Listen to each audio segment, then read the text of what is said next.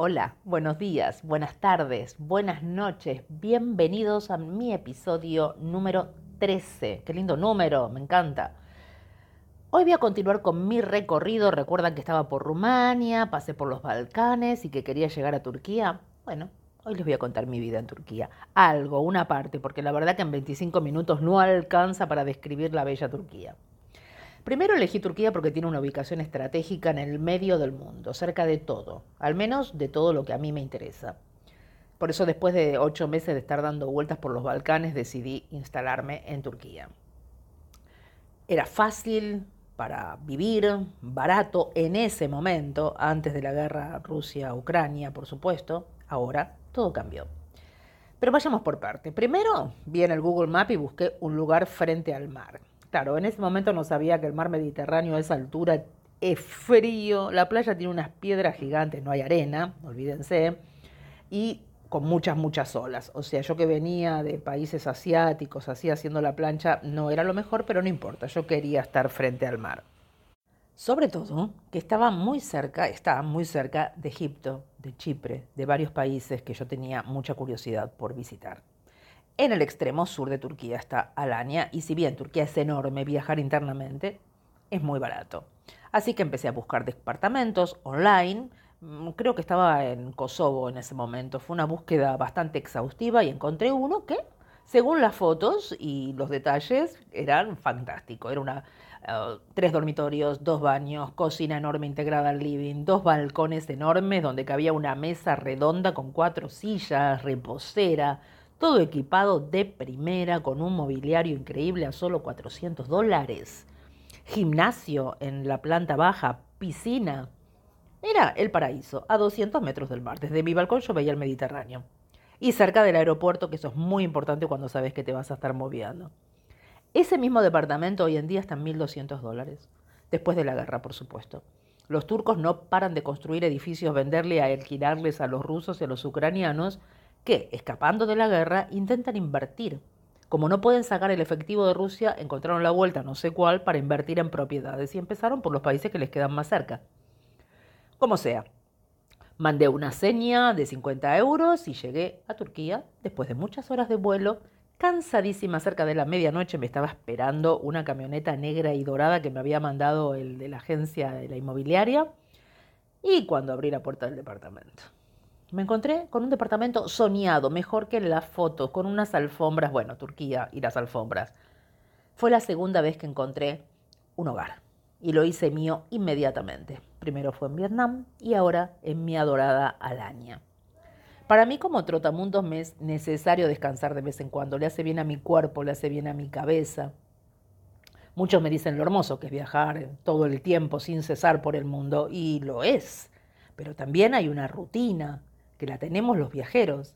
Y pensar en dormir más de un mes en la misma cama es un sueño.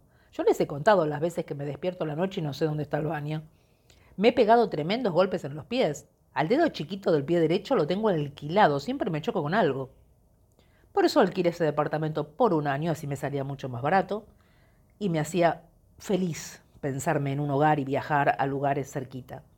Por supuesto, se me hizo largo. Eh, si bien la pasé lindísimo, al séptimo mes ya estaba con el mapa de vuelta viendo para dónde iba a encarar. En ese tiempo conocí Turquía, de norte a sur, de este a oeste, pero es tan grande que todavía me queda muchísimo por recorrer. Fui a Grecia, estuve en Europa, fui a España a visitar amigos, en fin, todo me quedaba cerca. Turquía tiene un lado muy occidental, sobre todo en Estambul, que es una de mis ciudades favoritas en el mundo. Y yo me establecí en Alania, justamente una ciudad con una gran comunidad de extranjeros, a los extranjeros que viven en el exterior se los llama expatriados.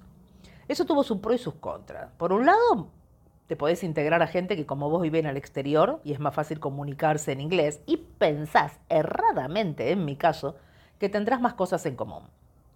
Pero en el caso de Alania es muy particular. Son europeos, ingleses, suizos, alemanes, que tienen su segunda casa en Turquía. No son viajeros, sino que les es más barato vivir ahí. Turquía da muchas facilidades para obtener residencia, cuentas bancarias, comprar... Hay, muchos países que no te permiten comprar propiedades aunque tengas la residencia.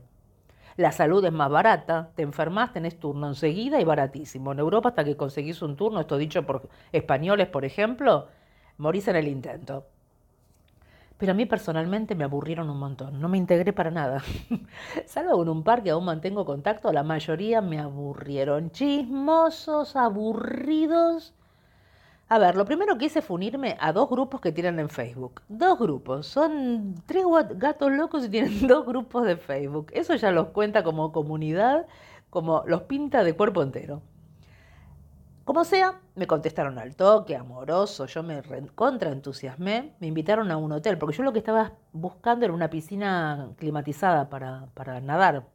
Tengan en cuenta que era diciembre, pleno invierno, y en Turquía era invierno, agarrate Catalina.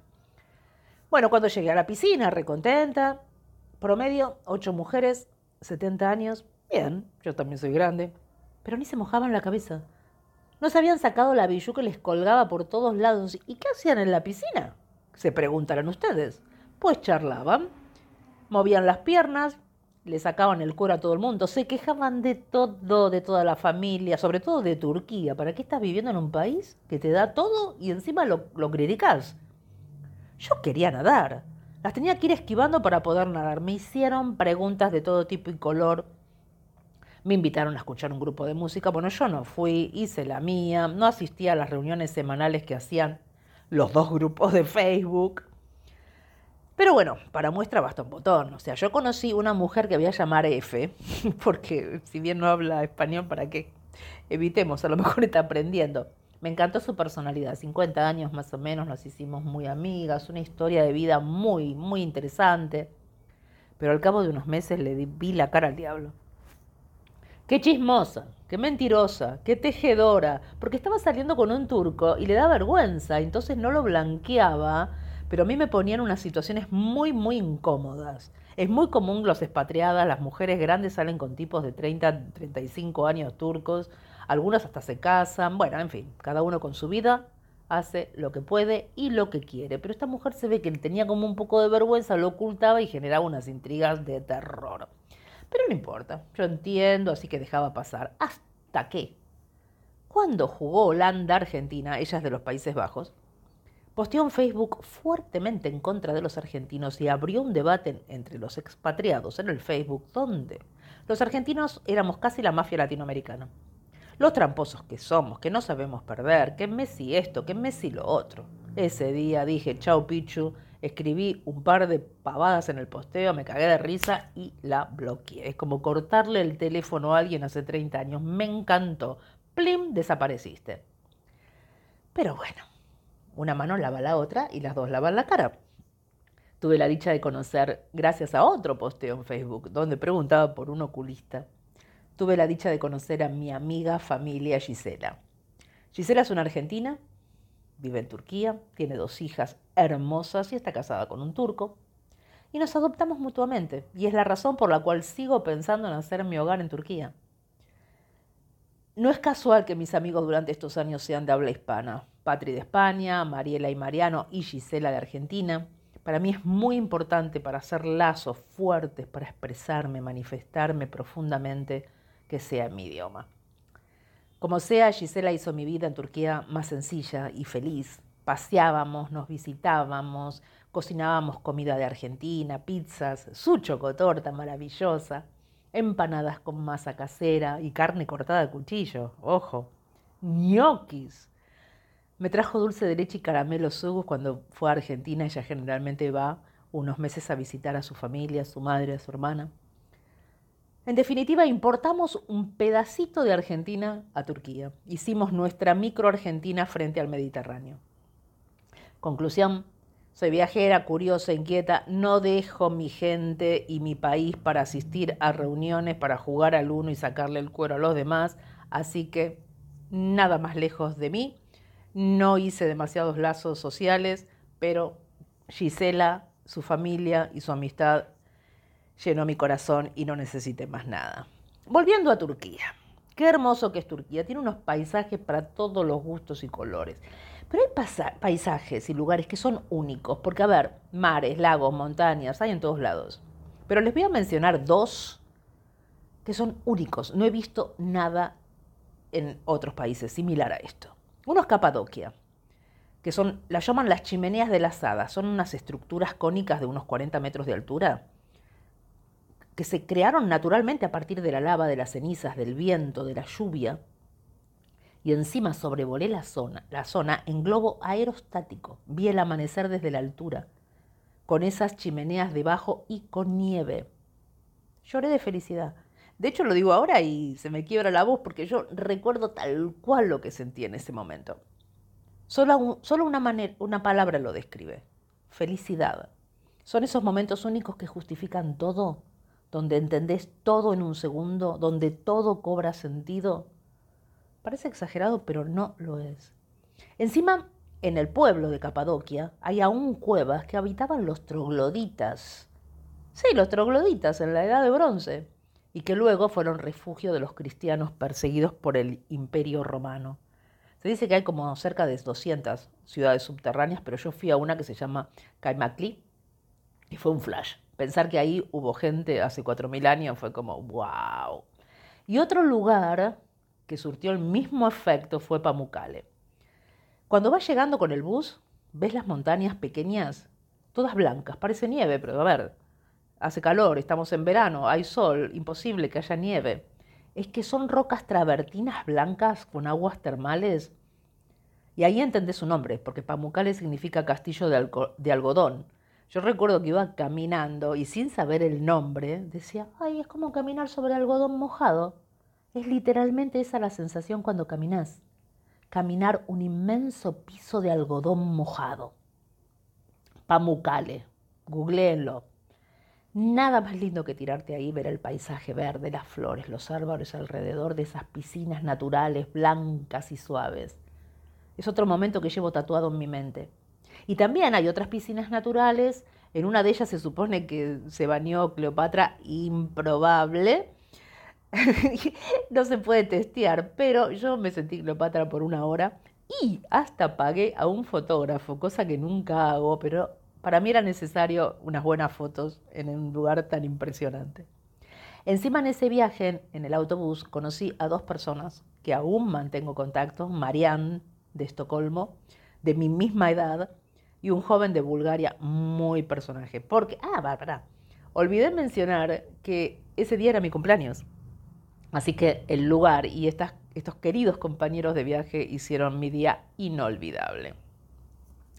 Una curiosidad que yo no sabía hasta que fui a Turquía es que Estambul, la capital, se extiende sobre dos continentes, una parte europea y otra asiática, separadas por el Bósforo y el Cuerno de Oro que también separa la parte europea en dos partes, la antigua y la moderna. Por eso Turquía tiene un papel tan importante en la zona. Todos lo miran con mucho recelo y con mucho deseo. Es un país que es la entrada a Asia o a Europa depende de dónde vengas. Si pensamos que Estambul fue la capital de los imperios romano, bizantino y otomano, van a entender por qué hay edificios de todas las épocas, historia, monumentos, estilos, eh, iglesias, mezquitas. Para mí, la parte asiática es como la más auténtica, pero es todo hermoso. Estuve en Estambul tres veces. Yo me aburría y me tomaba un avión solo para caminar esas calles y siempre descubrir un lugar especial. Comprás lo que querés, tenés la tecnología de punta, es, un, es absolutamente de avanzada.